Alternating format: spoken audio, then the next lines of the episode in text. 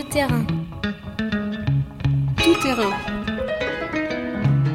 Tout terrain. L'émission de Xavier Crombé. Sur le trottoir d'à côté.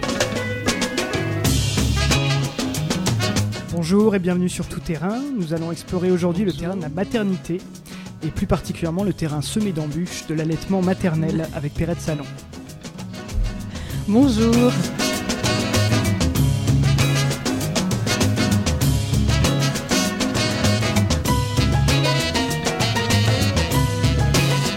Bonjour. Bonjour, Merci d'être avec nous. Alors j'imagine que les auditeurs sont d'abord un petit peu surpris par ce Mhm. sujet pour une émission qui s'installe dans une, dans une radio un peu destinée au, plutôt destinée au travail social. Mhm. On peut se demander ce que le lait maternel a à avoir euh, dans cette histoire.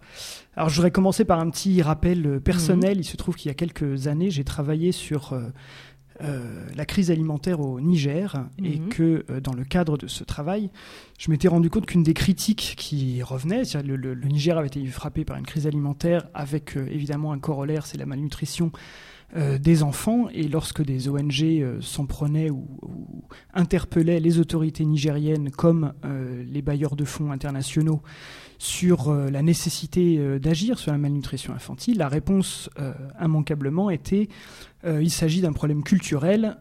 les mères ne savent pas allaiter leurs enfants. Euh, le problème culturel des mères permettait de, de se dédouaner pour les autorités du fait que euh, les politiques d'ajustement structurel avaient mis à bas le système de santé nigérien, le fait que euh, les femmes étaient de plus en plus marginalisées à l'échelle de la société nigérienne. Et j'ai donc pris conscience à cette occasion que derrière une question en apparence très naturelle, qui Mhm. était la- la- le fait qu'une femme allaite ses enfants, il y avait énormément de pression sociale, euh, éventuellement contradictoires qui pesaient sur les femmes en tant que euh, femmes, euh, épouses ou mères. Et euh, j'ai donc eu envie de vous poser la question sur qu'en est-il de notre société? À la place singulière qui est la vôtre, puisque vous êtes psychologue, mais aussi conseillère, enfin psychologue et conseillère en allaitement, Mhm. et aussi formatrice auprès des soignants dans les maternités euh, sur l'accompagnement à l'allaitement. Alors, dans quelle position se trouvent euh, les femmes de nos sociétés aujourd'hui face à la question de l'allaitement? Euh, bah, je, vais, je vais vous répondre, mais j'aimerais bien aussi répondre sur ce que vous avez dit euh, euh, de votre expérience euh, au Niger. Euh, parce que bon, vous, avez sans doute observé les résultats de ce qui a été appelé à un moment la, la malnutrition commerciogénique, c'est-à-dire que euh, pendant des siècles, les femmes ont allaité euh, en Afrique, et puis après, il y a eu une, Bon, ce, serait, trop long et je pense que ce n'est pas l'objet de cette émission, mais il y a eu une, distribution euh, larga manu de, de, lait industriel qui ont fait que, qui était aussi assorti de campagnes publicitaires extrêmement, enfin de, de campagnes de propagande en fait, extrêmement agressives, montrant des, des femmes occidentales blondes et roses donnant le biberon et, des femmes africaines euh, au sein euh, misérable en train d'allaiter des, des bébés euh, qui étaient euh, bon, quasiment, enfin qui étaient en très mauvais état. Ce sont des images qui aujourd'hui seraient interdites. Ceci afin de répandre l'idée que le biberon était le salut des bébés et que c'était ce qu'il y avait de mieux. Donc euh, voilà, ça c'est- c'est un petit peu en, réponse à ce que vous avez investigué sur le, terrain. Euh, et aujourd'hui, dans notre euh, culture en France, les femmes se trouvent à la croisée de multiples enjeux, c'est-à-dire que depuis une vingtaine d'années, et plus particulièrement les dix dernières, euh, elles, reçoivent de très abondants messages de toutes les instances de santé, euh, leur disant que le lait maternel, c'est ce qu'il y a de mieux pour le- l'enfant, que l'allaitement est une relation euh, formidable. Et quand elles vont accoucher, on ne sait pas très bien les accompagner, on ne sait pas très bien les conseiller. Or, c'est un moment de grande vulnérabilité, de grande fragilité, et c'est inscrit dans l'histoire de l'allaitement, je pense, qu'il y a une transmission de femme à femme, qui se faisait très naturellement pendant des siècles, parce que pendant des siècles, mettre au monde un enfant, c'était ce qu'il y avait de plus dangereux au monde. Enfin, euh, il y avait une mortalité infantile, mais les femmes aussi euh, mouraient en couche. Et cette, cette fameuse phrase qui aujourd'hui encore est, est- chargée d'émotion, hein, on l'a dit quelquefois avec un petit sourire, mais la mère et l'enfant se portent bien. quand on déclare ça, ça veut dire voilà, ça y est, ils sont, ils, sont, ils sont de notre côté, ils sont sur notre rive, ils sont arrivés dans notre, dans notre humanité.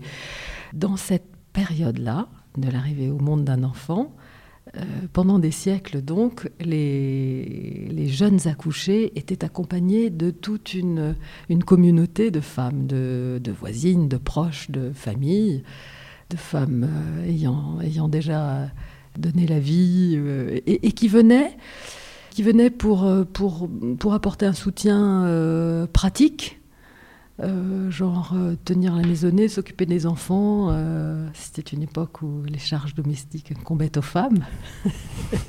des temps oubliés. Cette époque bien... est révolue, bien entendu, nous en sommes tous d'accord.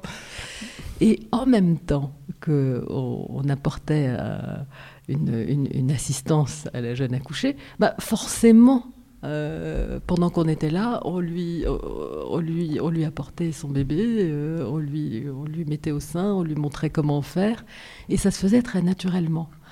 Et maintenant que le suivi des grossesses est hyper médicalisé et, très, très sécurisé, enfin, il faut aussi... Euh, il ne faut pas négliger le fait qu'aujourd'hui, les, grossesses et les accouchements se passent dans des conditions de sécurité sans précédent le, revers de la médaille, c'est que les femmes rentrent à la maison, déjà au terme de, de, séjours en maternité de plus en plus courts. Hein. Il, y a, encore 20 ans, c'était une semaine ou une petite semaine. Maintenant, c'est trois jours. Trois jours quand tout va bien, mais qu'est-ce qu'on appelle quand tout va bien? Et deux jours de plus euh, si on a la chance d'avoir une césarienne. Mais c'en est là. Hein. Il, y a, vraiment beaucoup de femmes qui disent que, ou, beaucoup de professionnels qui disent qu'elles trouvent que les femmes sortent plus tranquillement de la maternité quand elles ont une césarienne parce que les deux jours de plus compensent largement. Bien, oui. oui, oui, ah, vous, on se disait en préparant cette émission qu'effectivement l'accouchement n'avait jamais été aussi sûr mm.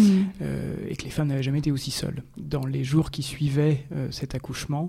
Et vous me parlez précisément de ce J3 qui est le, mm. le mot employé par les, par les professionnels. Alors, est-ce que vous pouvez nous décrire un peu les enjeux de ce J3 euh, le J3, enfin, c'est-à-dire le troisième jour après euh, la naissance de l'enfant, physiologiquement, c'est un jour de, c'est un jour d'effondrement. Voilà, y a, y a, c'est un jour de, d'échanges hormonaux, de chute des hormones euh, consécutives à, à l'accouchement, et c'est un jour où les femmes s'effondrent. Et c'est inscrit comme ça dans la physiologie, dans le corps. Euh, je trouve que c'est un secret bien gardé. Si les femmes en étaient plus averties, euh, sans doute au moment où ça leur arrive, c'est-à-dire que les femmes se mettent à fondre en larmes, hein, d'une manière très concrète, mais elles se fondent en larmes pas parce que vous leur parlez sur un ton désagréable, c'est parce que vous allez leur dire euh, comment, comment ça va aujourd'hui, ou comment, comment va votre bébé, ou est-ce que... Enfin, la, plus petite sollicitation les fait fondre en larmes. Et comme il y a une sorte d'information diffuse, générale, par Internet, euh, elles se disent, ça y est, c'est le baby blues, ça y est, je suis en pleine déprime. Et elles s'alarment euh, de manière bien supérieure à ce dont c'est l'indice et à ce dont elles s'alarmeraient si euh, elles savaient que c'est juste tout à fait normal. Voilà c'est aussi le jour physiologique de ce que l'on appelle un petit peu par erreur la montée de lait. Enfin, euh, mais comme c'est l'expression consacrée, on va la garder hein, aujourd'hui. C'est-à-dire que le lait ne, monte pas tout d'un coup, mais enfin, on appelle ça comme ça. On appelle ça la montée de lait. C'est-à-dire que le lait se transforme. Pendant les trois premiers, premiers jours, il y a un lait qu'on appelle le colostrum et qui arrive de manière très peu abondante, ce qui tombe bien parce que l'estomac du, nourrisson a la taille d'une petite noix ou d'une grosse noisette, selon. Et donc le lait est fabriqué en, petite quantité.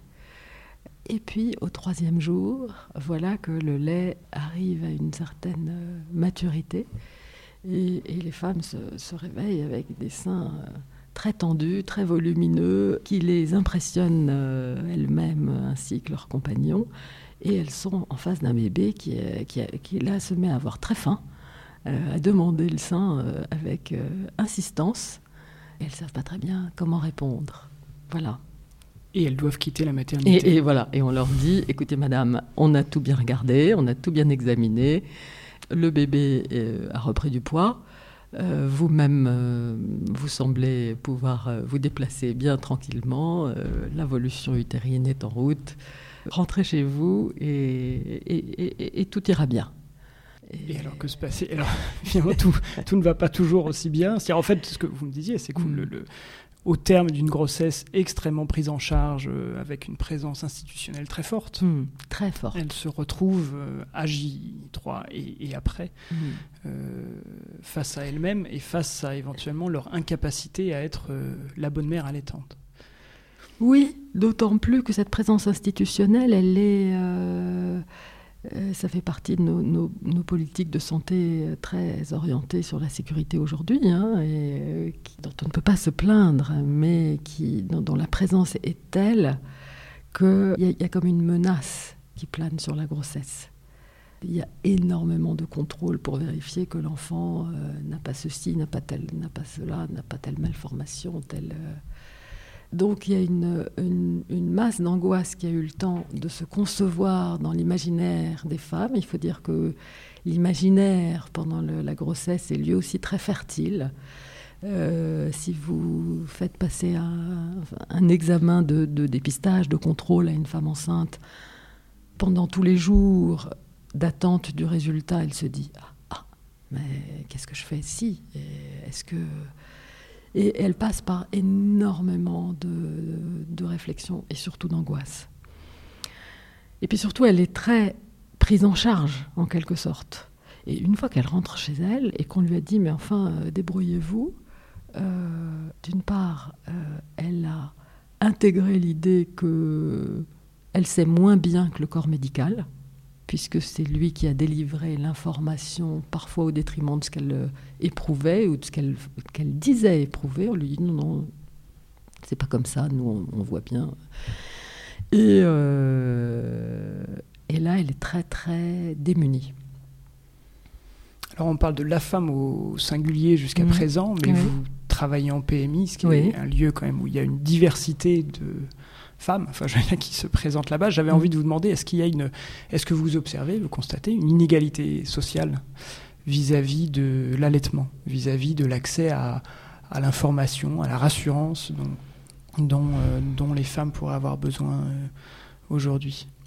Alors il y, a une différence entre ce que je constate moi au quotidien, mais parce que euh, cette PMI dans laquelle je travaille, Centre de protection maternelle et infantile, euh, les femmes euh, sont adressées et elles savent en venant qu'il y aura un conseil allaitement et un suivi allaitement. Donc elles viennent aussi pour ça.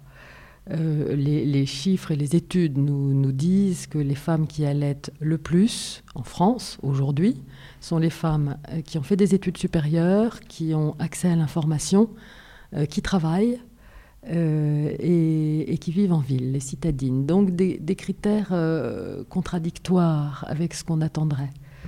Euh, je pense que ce qui domine là-dedans, c'est l'accès à l'information. Et, le fait qu'elles savent, d'une part, qu'elles ont envie, une fois qu'elles, une fois qu'elles ont décidé, qu'elles ont, enfin, une fois qu'elles ont conçu et, ce désir d'allaiter, elles savent qu'il y a une information à aller chercher. Et alors, quelle est votre place dans la transmission de cette information? Vous êtes psychologue, donc comment concevez-vous cette place? Et alors, j'aimerais aussi la remettre un peu dans une perspective historique. Il n'y a pas mm. toujours eu des psychologues au chevet, euh, euh, enfin au chevet à côté des femmes, euh, mm. des femmes, des jeunes mères. Mm. il y a eu, comme vous le disiez auparavant, toutes ces femmes qui les entouraient au moment de l'accouchement. Euh, aujourd'hui, la psychologue intervient à un moment euh, bien précis qui est dans l'après-coup de l'accouchement la, de, et dans l'après de la maternité. Et donc, comment concevez-vous ce rôle et comment êtes-vous en êtes-vous venu, vous, personnellement, à l'occuper? Une question à rallonge, je vous la traiter dans le sens où vous voulez. C'est une question euh, en cascade. En cascade. Euh, alors, euh, dans cette PMI où je travaille, j'anime une fois par semaine une, réunion à l'intention des, jeunes mères et, de leurs conjoints et de leurs familles. C'est vrai que ce sont des, réunions très conviviales où de plus en plus les femmes viennent avec leur bébé, bien sûr, euh, mais avec leurs compagnons, mari, et quelquefois avec leurs parents ou, ou, les sœurs. Ou les sœurs, enfin la fratrie du bébé ou, ou leurs propres sœurs, frères, enfin la famille. Voilà et elles posent euh, toutes les questions auxquelles elles sont euh, confrontées. Je, cherche un petit peu le, pardon, le, le, fil des, différentes questions que vous m'avez posées. Euh, Commençons par votre place à côté. J'aimerais que vous, vous veniez sur votre sur, sur, ma place à côté, oui, c'est vrai que c'est une. D'abord, c'est une, une, jolie place. C'est une place que j'aime beaucoup. Et, euh, et c'est vrai que je suis euh, sensible au fait que Freud a beaucoup parlé de la personne qu'on appelle la Nebenmensch, et qui est toujours traduite comme la, la, la, personne secourable. C'est-à-dire qu'il dit bien que ce bébé qui arrive dans un. Le, le, tout nouveau-né, il arrive dans, dans, une détresse et une, une, euh, une dépendance absolue du soin qu'il va recevoir et qu'il a besoin d'une personne secourable, en la personne de la mère, euh, certainement, et des personnes qui, euh, qui aident la mère. Et euh, j'aime bien l'idée que ce mot Nebenmensch veut simplement dire la personne à côté. Et que plus que de secours, les femmes aujourd'hui, elles ont besoin de quelqu'un à côté. Et c'est un petit peu dans un, une organisation gigogne, c'est-à-dire que le, bébé, il a besoin euh, de, l'adulte euh, bienveillant et à côté de lui et qui l'entoure. Et la femme, pour bien s'en occuper, a besoin elle-même aussi d'être euh, maternée ou d'être entourée et non pas infantilisée comme il arrive qu'elle le soit. Et alors, qu'est-ce qu'elles disent à la personne d'à côté, ces femmes que vous, allez voir Ce que j'aime bien, c'est quand elles disent c'était tout. Ce qui arrive, heureusement. C'est-à-dire qu'elles arrivent eh ben, en disant que euh, leur bébé pleure, qu'il prend pas bien, qu'il s'agite, qu'elles le mettent au sein mais ça marche pas, qu'elles euh, ont les seins très douloureux. voilà. Donc je, les invite à parler. En fait, je les écoute beaucoup. Et puis après, je leur donne quelques conseils techniques, enfin, et, en, application. Les femmes allaitent pendant ces, réunions. Et euh, très souvent, d'ailleurs, euh, euh, elles me disent non, non, il n'a pas faim, elle n'a pas faim parce que je lui, je lui ai donné à manger juste avant de venir.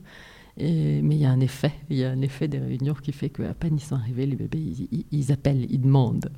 Et donc, ben, ces femmes mettent leur bébé au sein et je leur montre quelques, quelques trucs et astuces, mais c'est peu de choses par rapport à simplement le fait de les écouter.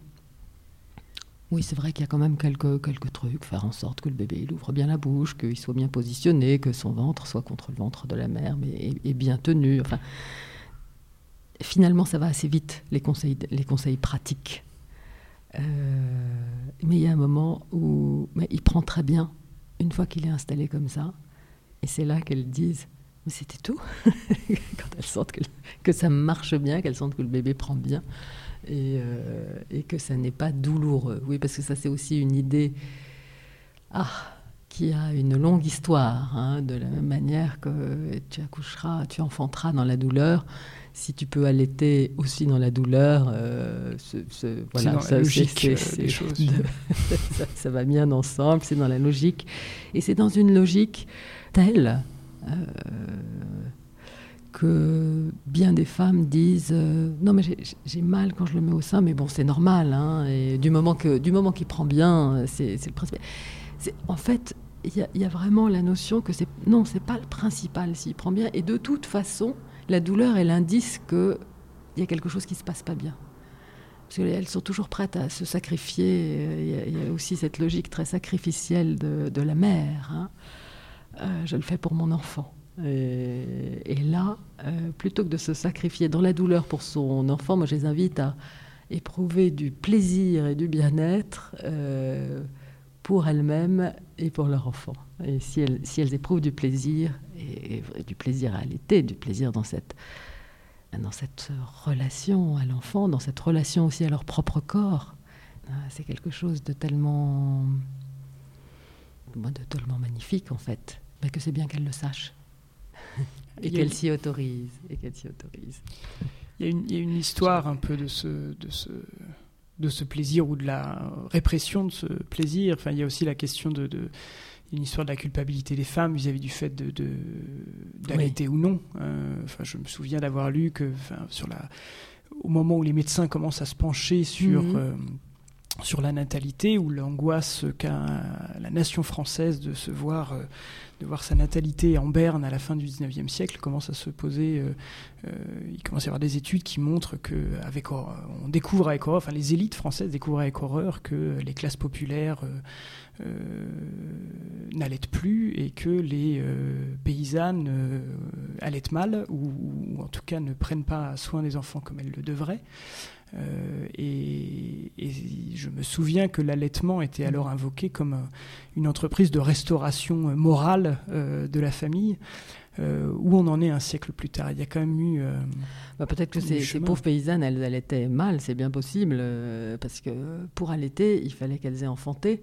Et donc, elles partaient à la ville, engagées qu'elles étaient dans, les, dans les familles aristocrates ou bourgeoises, et elles laissaient au village un bébé qu'elles n'étaient pas sûres de, de retrouver quelques, quelques années plus tard. Mais c'est vrai qu'il y, y, a eu une, une préconisation de l'allaitement euh, sur, sur une, une, revendication morale.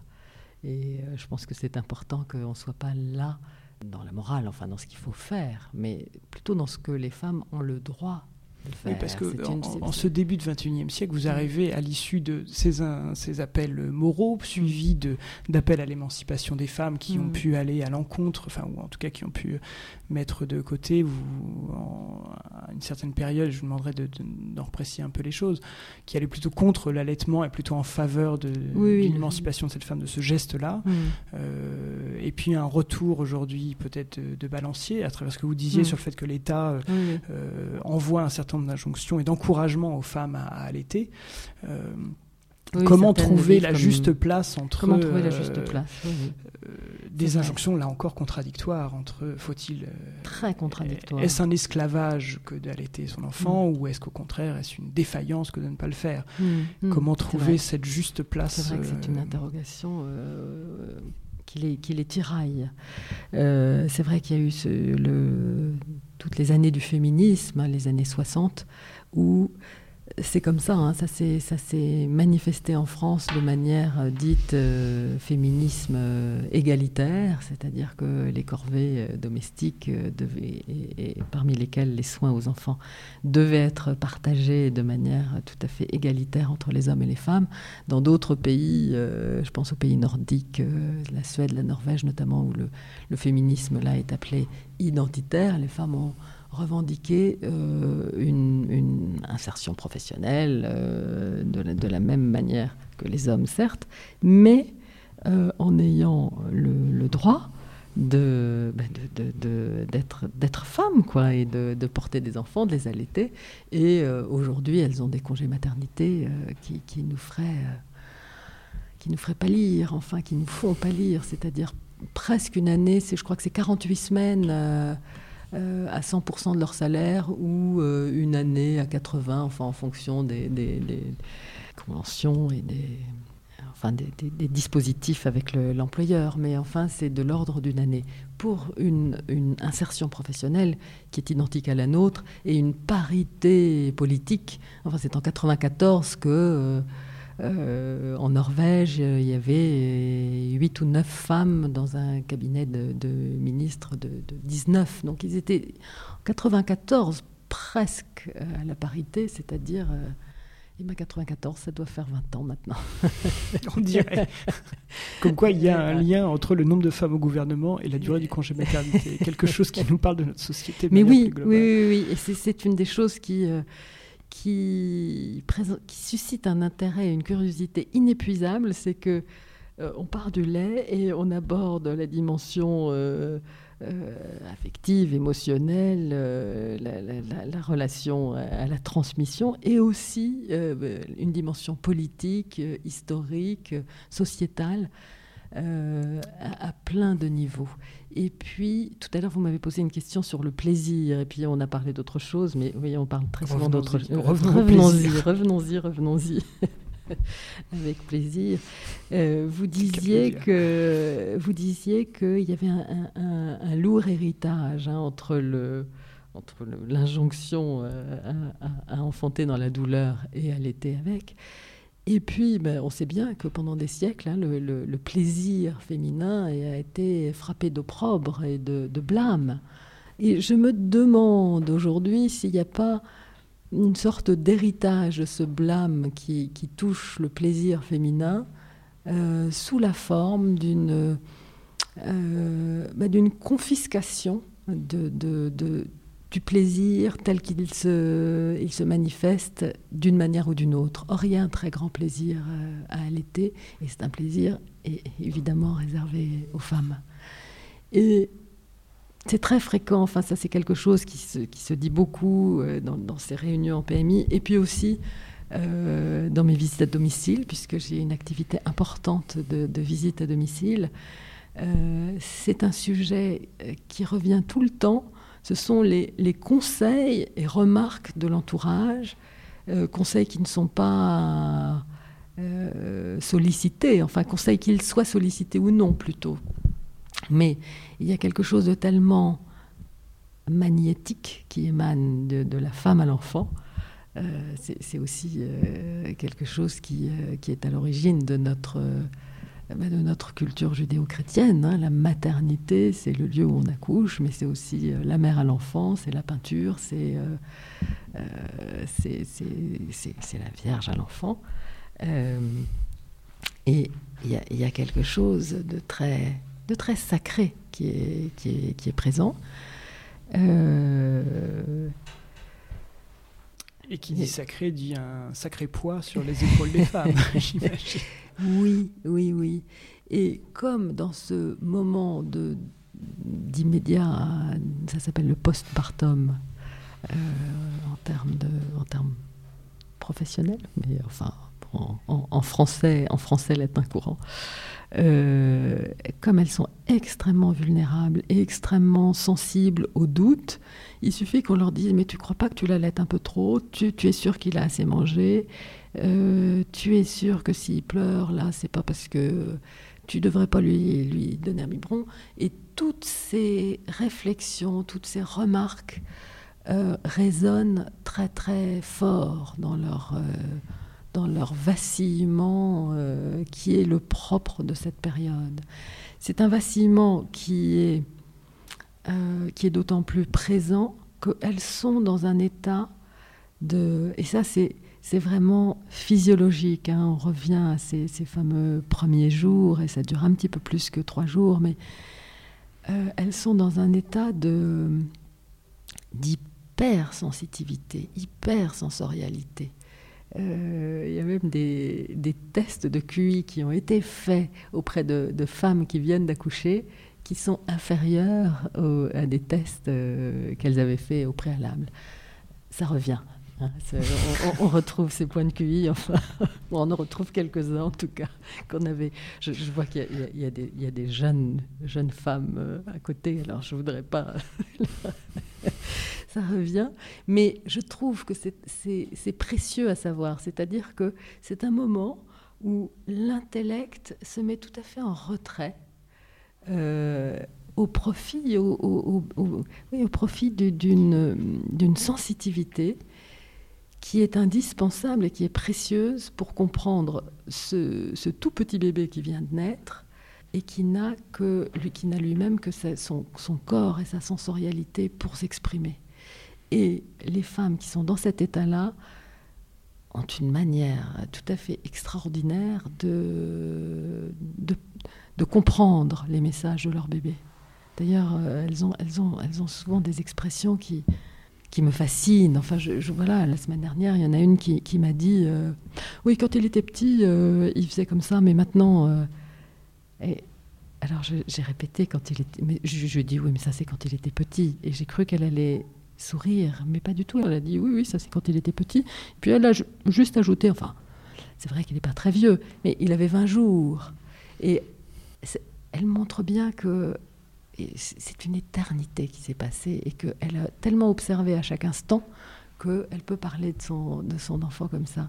Et les mères voient des, signes d'une minusculité euh, que, que, ne perçoivent pas les autres. Euh, ou peut-être voilà, et que ne valide peut-être pas la science. Ça parle peut-être comme tout ça nous parle peut-être de l'imperfection du QI pour aller euh, comme forme de classification sociale d'une certaine manière. Et ce que je voulais dire aussi, c'est que cette hypersensitivité à son revers, c'est que toutes les réflexions qui, qui sont au-dessus du berceau, vous savez, l'histoire des fées, hein, celles qui prononcent des bonnes paroles et celles qui euh, euh, prononcent, euh, en prononcent des mauvaises, qui sont parfois d'ailleurs, qui, qui, ont la forme, enfin qui, qui, commencent bien, tiens, il ressemble à, comme il est joli, comme il est joli, il ressemble à tel un tel de la famille, et puis le un tel de la famille, c'est est un qui n'a pas très bien tourné. elles reçoivent ça. Mais, bon, je donne un exemple parmi des milliers, hein, mais elles reçoivent avec une extrême euh, sensibilité et vulnérabilité tout ce qui, tous les messages qui leur sont dits. Et une partie de mon travail consiste à réhabiliter leurs intuitions. Euh, la, boussole de leurs intuitions euh, comme juste, juste parce qu'elles les éprouvent. C'est-à-dire que très souvent aussi j'entends euh, comme si elles voulaient un peu me rassurer sur le fait que non, elles sont pas complètement, hein, sont pas devenues complètement illuminées par la maternité. Elles me disent non, mais je sais bien, euh, je, sais bien qu'à son âge, il voit pas encore, ou je sais bien que ce sont pas des vrais sourires. elles ont lu quelque part que, étant donné l'âge de leur enfant, euh, il ne faut pas qu'elles aient l'air de croire qu'il est en train de leur sourire. Et de communiquer euh, avec elles. oui, voilà, voilà. Et le simple fait de leur dire, mais vous avez vu comme ils vous regardent? Vous avez vu? Elles disent, ah bon, vous croyez? Et puis, et puis voilà, c'est parti. Et de leur dire, mais... Parce que j'entends souvent aussi, c'est à partir de quel âge qu'ils voient? C'est à partir de quel âge que c'est un vrai sourire? Et le simple fait de leur dire, mais euh, quand, quand, ils vous regardent comme ça, euh, vous n'avez pas l'impression qu'ils vous voient, qu'ils vous, vous contemplent?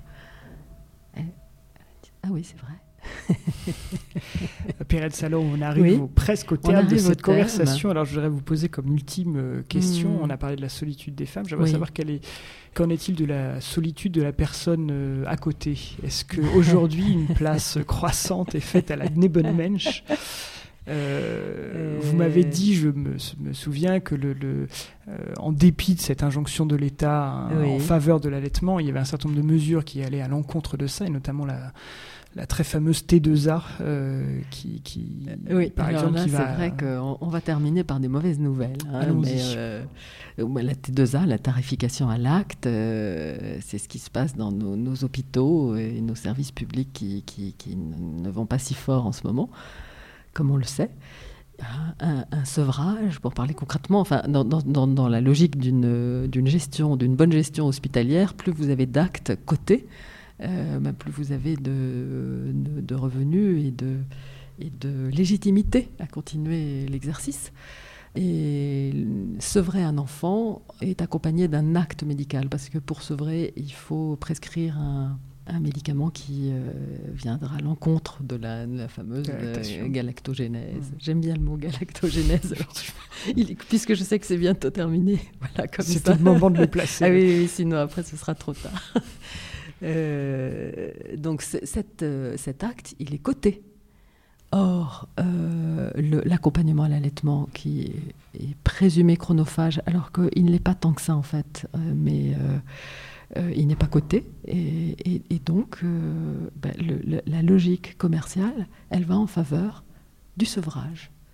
On ne va pas partir non plus sur les, mauvaises nouvelles des financements par les, marchands de lait, mais ça existe aussi, même si aujourd'hui ça n'est plus autorisé comme ça l'a été. Euh, depuis, début 99, ça n'est plus autorisé, mais enfin bon, il y a des financements par les labos de lait qui continuent, qui continuent d'arriver sous d'autres formes. Hein, alors que le, lait maternel euh, n'a pas, n'a pas beaucoup d'enjeux commerciaux pour le défendre. Euh, c'est là où aussi la concurrence, la concurrence n'est pas tout à fait à égalité.